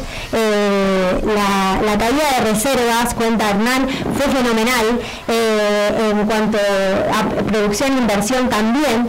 Y acá muestra los datos de eh, cómo se revirtió a partir de la estatización. ¿Sí? Una de las cosas que tenemos que acordarnos es qué pasó o cómo se llegó primero a la privatización de IPF. ¿sí? ¿Por qué se privatiza IPF? IPF se privatiza ya muchísimos años atrás cuando Lenin decide empezar a vender las empresas nacionales. ¿sí? Entonces, en ese momento, aduciendo que las empresas daban pérdida, aduciendo que no había posibilidad de ganancia, aduciendo que no teníamos que tener empresas eh, que generen déficit, se eh, vende el IPF y se va vaciando, ¿no? Porque se, va vendiendo de a partes y se va vaciando también de, a poco. Y cambia el paradigma de, lo que era la empresa. YPF es una empresa que se dedica a la extracción y procesamiento de lo que es el petróleo, ¿sí? ¿Cuál es la realidad? En ese momento siempre hay dos tipos de, pozos. Está el pozo que es de exploración y el pozo que es de producción. El pozo que es de exploración es el que requiere realmente una inversión. El pozo de, em, explotación es el que se utiliza para sacar el petróleo debajo de la tierra y se comercializa. Bien, y ahí los datos de inversión, vemos cómo cayeron eh, en, los datos de inversión, en estos pozos de exploración que, contaba Edu, eh, cayeron desde el 94 que se exploraban 101 eh, pozos a eh, en el 94, repito, a 10 en el 99. El proceso de privatización empezó en el 90 y terminó en el 99. ¿Cómo? Entonces pasaron, la exploración de IPF en el 94 era de 101 pozos y pasó a ser de 10 al 94 para que veamos cómo bajó el nivel de inversión y exploración de IPF. Eso es porque eh, Repsol lo que hace es un cambio de eh, orientación en el negocio. En aquel momento en el cual Repsol formaba parte de el, que mandaba, por decirlo de alguna manera, la, producción o la empresa, ¿qué era lo que hacía? Sacaba el petróleo y lo vendía. ¿Por qué? Porque el IPF lo vendía a precio internacional, lo vendía afuera. Entonces, eso le daba una capitalización en sus ganancias, pero no volvía a invertir en el país. Por eso que baja la cantidad de pozos de exploración que se, que se necesitaban para poder ver de dónde iban a haber nuevos este, recursos y dónde seguir haciendo las perforaciones. Eh, esto lo que, lo que genera es que, claro, eh, uno saca, saca, saca, pero en algún momento se vacía. Y cuando un extractivismo colonial, digamos, ¿no es cierto? Claro. la era colonial. Claramente, un extractivismo colonial.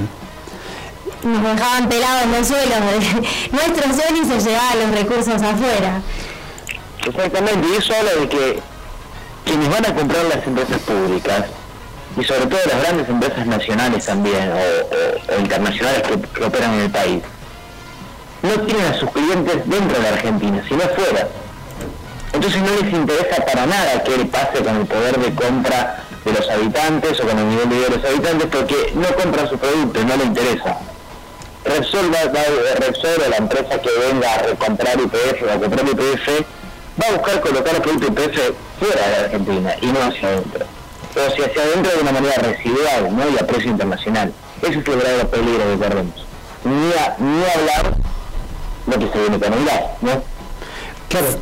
Sí, muy por el contrario, aparte, perdón, eh, eh, que, que interrumpa, ya, doy la palabra, muy por el contrario de lo que sostienen, eh, esto de que el, Estado es inútil, digamos, administrando o generando valor. Bueno, con IPF podemos demostrar con datos, con números que no. Verdaderamente, la estatización del IPF es la que revierte la situación de producción. Eh, traemos otro dato que, que trae Hernán en el informe. De 661 barril por día que se producían en el 2006, se pasaron a producir para el 2012 486. ¿Y, qué no hablo de eso? De que está- estábamos en camino y este año lo logramos de la soberanía energética. Soberanía, una palabra que parece que al nuevo gobierno le va a molestar y mucho. soberanía energética y además hasta soberanía eh, financiera, porque ¿qué era lo que, lo que se iba a lograr teniendo IPF eh, formando parte todo el desarrollo de lo que es vaca muerte y todo eso? Íbamos a cambiar la matriz energética. ¿Qué quiere decir esto? Íbamos a dejar de, la- de tener la necesidad de importar ya sea gas o petróleo para poder pasar a exportar. Esto, obviamente, cambiamos INPO por EXPO y ¿qué quiere decir? Que achicamos el problema de restricción externa. Decir, y vamos a tener saldo positivo, y vamos a tener ganancias, y vamos a tener más dólares, y vamos a poder afrontar el- el- todos los compromisos que cierta persona donadora de reposeras nos dejó y eh, nadie puede decir con esto que eh, IPF iba a ser deficitaria. Y también, eh, también el Estado, con IPF a su cargo, tiene un rol fundamental en lo que es la transición energética, porque ese superávit que a obtener comercial, es decir, esa entrada de dólares genuinos y esa empresa empoderada por el Estado Nacional, lo que va a poder hacer es investigar tecnologías sostenibles, de generación de energía sostenible. La transición hay que hacerla, es inminente, y si sigue este- el modelo que acabamos de votar como país, vamos a tener que importar también esa tecnología. Claro, totalmente. Y esta importación de tecnología eh, nos va a complicar un poco. Sí, y aparte lo, que lo que mencionábamos antes cuando, bueno, cuando yo el, domingo en el auto me pongo a llorar y eh, la persona que tenía al lado de mi compañero, Nicolás, que si está escuchando le mandamos un saludo, eh, me pregunta por qué y, le digo IPF llorando, que es lo que podía decir. También tiene que ver con que eh, el Estado pagó eh, las inversiones y ese costo de la curva de aprendizajes que las empresas privadas no estuvieron dispuestas a pagar para, como, como contaba Edu, eh, hacer las exploraciones necesarias para aumentar la producción. Eh, Exactamente, el Estado se transforma ahí, con una, con una empresa de ese tamaño, se transforma en el socio ideal para el privado.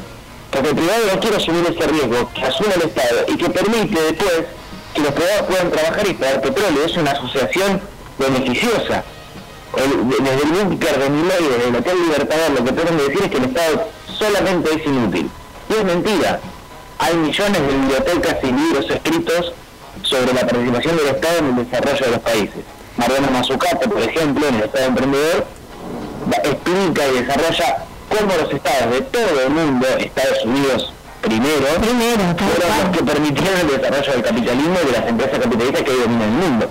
Completamente y cómo, cómo muestra que las inversiones, o sea, ese, ese creí- eh, creimiento de que, no sé, eh, el inventor del, del iPhone eh, es un ñoño capo que tal cual, que lo, que lo inventó en un garage, eh, no- bueno, no, es un Estado ahí invirtiendo y poniendo plata años y años para justamente liberar el mercado de, de los iPhones, ¿no? de, de los celulares. Internet mismo, el celular mismo, todas las grandes invenciones de la humanidad fueron un apoyo del Estado muy presente, muy activo en los países más capitalistas del mundo. Sí, realmente, incluso cuando mm, eh, hace la comparación, que tanto habla de Alemania y todo eso, eh, Alemania es uno de los países que tiene mayor aporte del Estado en, todo lo que es el, el trabajo, en, todo lo que es la, ayuda y el estar con las empresas y todo, con lo que claramente eh, es difícil querer sacar totalmente el Estado en todo. Es, realmente una, una complicación querer dejar el Estado de lado. Completamente en un momento en donde le digamos un potencial, un potencial enorme. Bueno, vamos a la sección que nos toca para este momento del programa. Vos sabés que sí.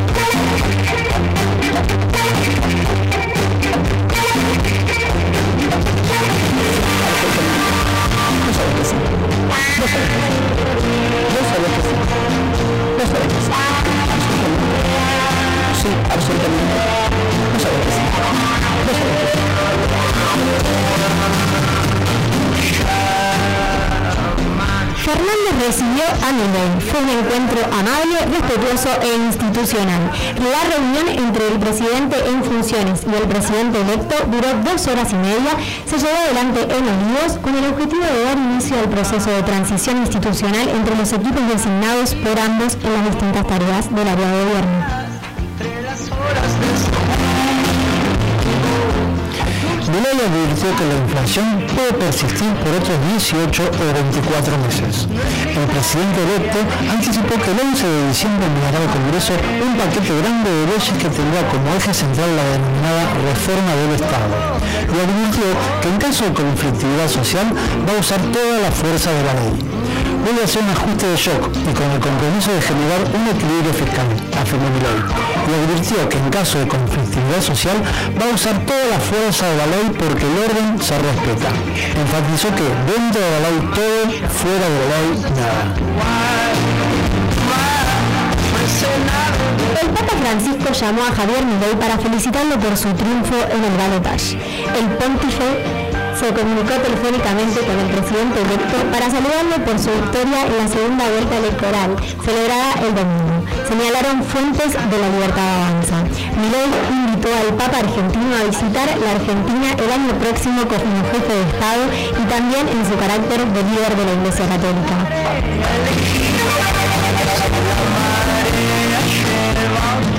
Comunicado de los medios públicos sobre la intención de Milei de privatizarlos. Los titulares de Radio Nacional, TV Pública, RTA, TELAM y de la Gerencia de Contenidos Públicos resaltaron que los medios públicos son esenciales para el fortalecimiento de la vida democrática, la libre expresión, la diversidad de voces y la construcción ciudadana demuestra de un gran desconocimiento del rol que cumplen en la construcción democrática.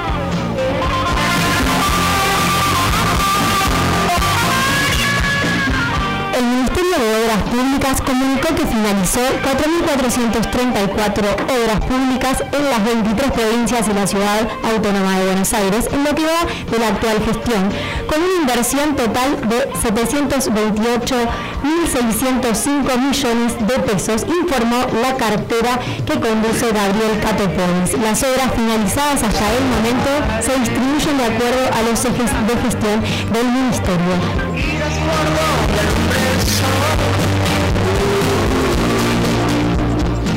China es el principal destino del litio argentino y fuente del 50% de las inversiones mineras.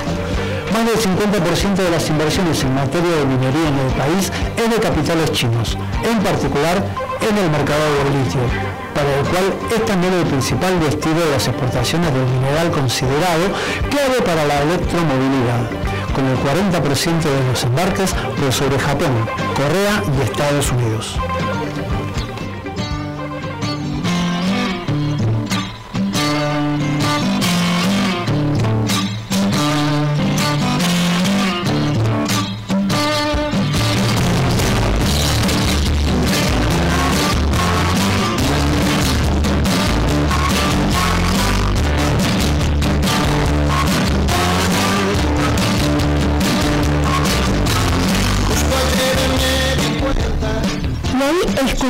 Escuchábamos eh, lo que da pie, la cortina que da pie a qué cara la cebolla, Hoy le vamos a saludar a Ricardo Aguirre, que no, no lo vamos a tener acompañándonos porque no pudo estar en el día de hoy, pero nos dejó su reemplazo, Jorge Pedro de Bolsa, nuestro compañero. ¿Cómo estás, eh, Jorge? Te saluda acá Martina López, Eduardo Sánchez y Facundo Gasi. Jorge, ¿cómo estás?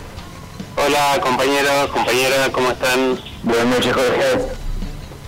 Gracias por dejarme cubrir a Ricardo esta tarde.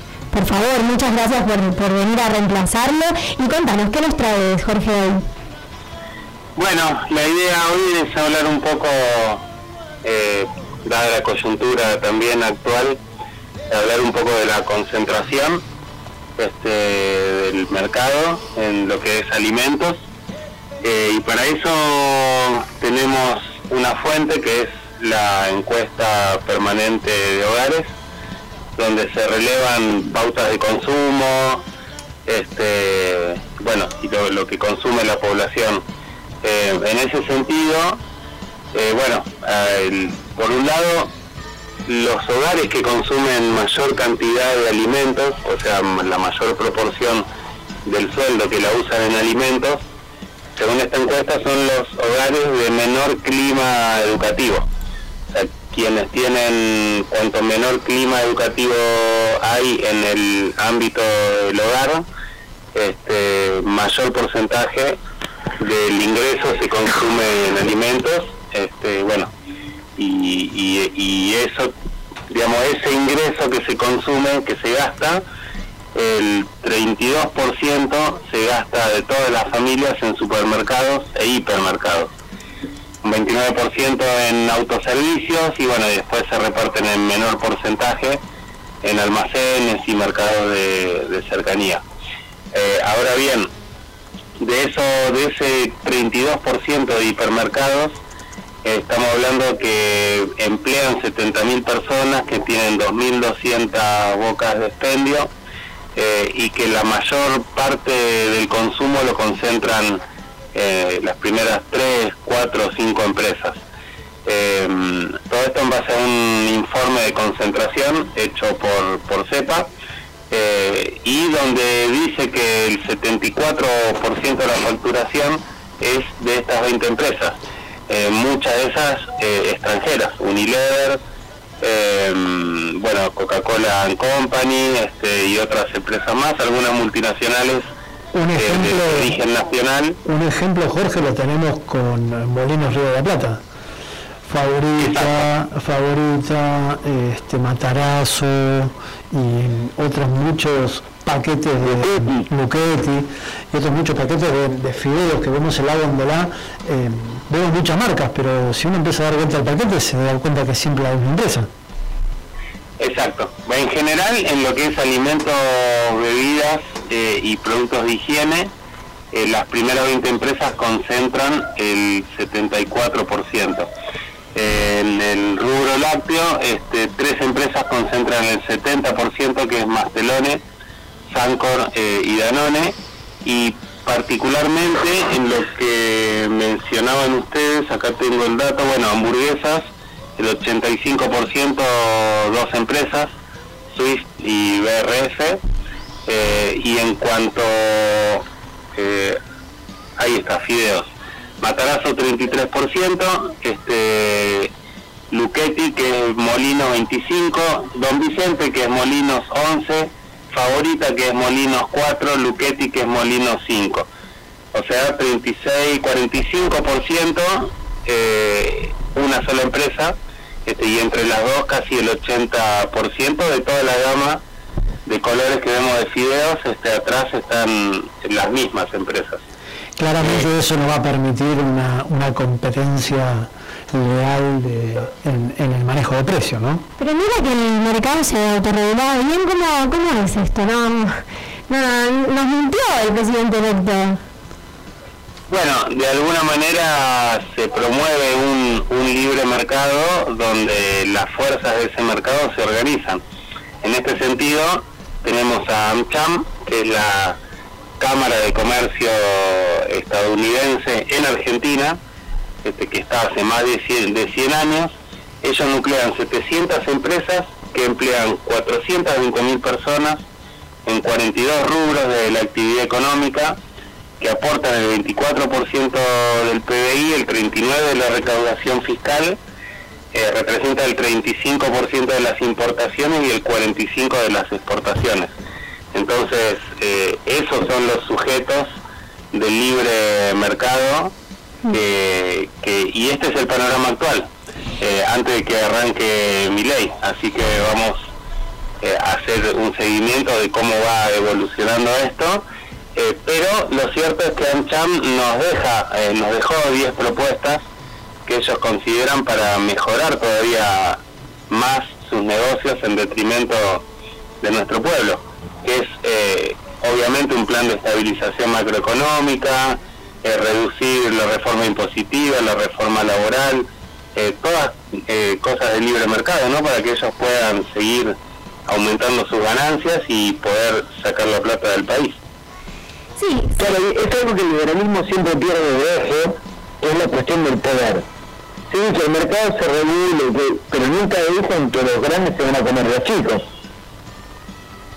Totalmente, totalmente. Y e incluso, digamos, también eh, hoy el gobierno, este, estos días, digamos, está planteándole estas empresas, digamos, que están en AmCham, que concentran el mercado, eh, están con remarcaciones de 35 a 45%. eh, y ahí el gobierno le está pidiendo a, lo- a la asociación de supermercados eh, poder contener entre un 8, en- un 12% y un 8% extra en diciembre. Digamos, esa es la, la pelea, la puja que hoy que hoy particularmente tenemos en, el sector. Eh, y después si, si todo esto lo trasladamos a lo que nos concierne el título de la columna, que es el cara de la cebolla, eh, bueno, este mes tendríamos que echarle la culpa al tomate. Este, bueno, hay una canción, ¿no? ¿Qué culpa tiene el tomate? Que, que esté valiendo, eh, en- por lo menos en el mercado central, un 47% más en lo que fue octubre este, y que lo estamos viendo en las verdulerías donde cada uno compra, ¿no? Dos mil, tres mil pesos al kilo de tomate.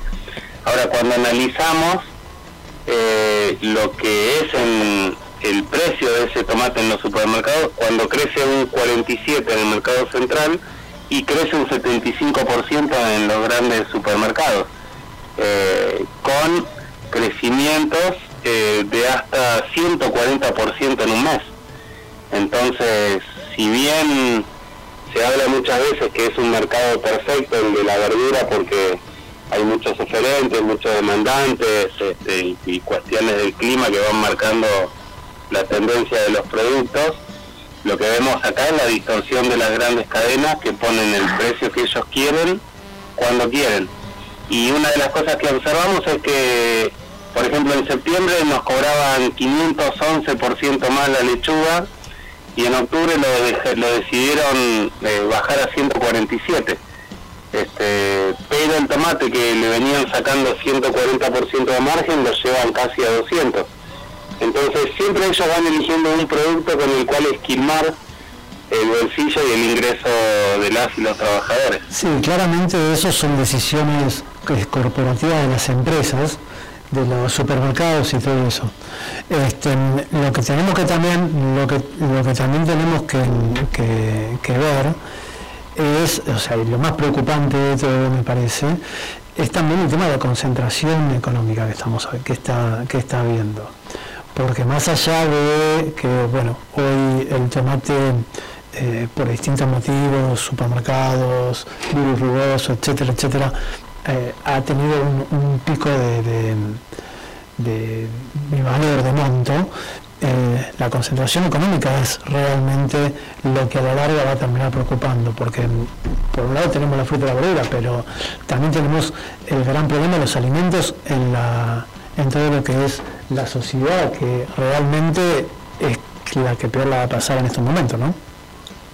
Totalmente, y, la, y, el, y el control del Estado. Eh, ahora entendemos que, que no va a haber más controles de precios y, por ejemplo, una de las, de las de las cosas positivas que tuvo el control de precios y es eh, lógico cuando uno analiza, por ejemplo, la banana, que todos los supermercados vienen cumpliendo casi todos con, con el precio de la banana. ¿Por qué?